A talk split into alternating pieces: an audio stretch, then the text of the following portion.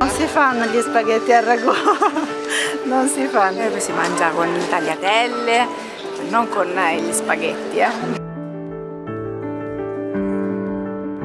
Lo spaghetto è un tipo di pasta che non lega con ragù alla bolognese perché non è idoneo e non, non si amalgama bene con il sugo.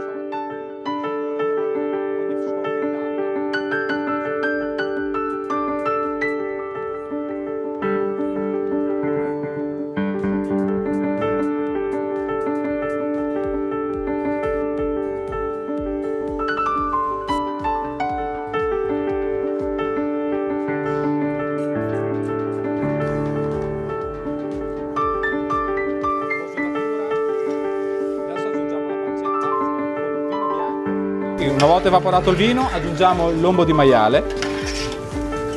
Adesso è il turno del manzo. Ora aggiungiamo il pomodoro, la polpa di pomodoro.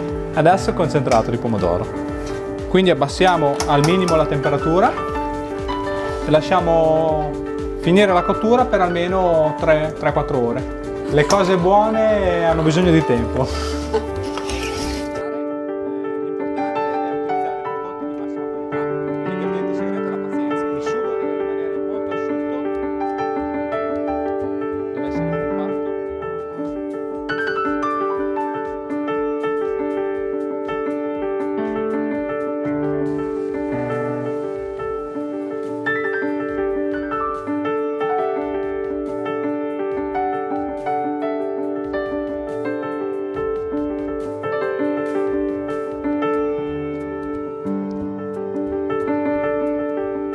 Noi non mettiamo il formaggio perché coprirebbe il sapore del ragù.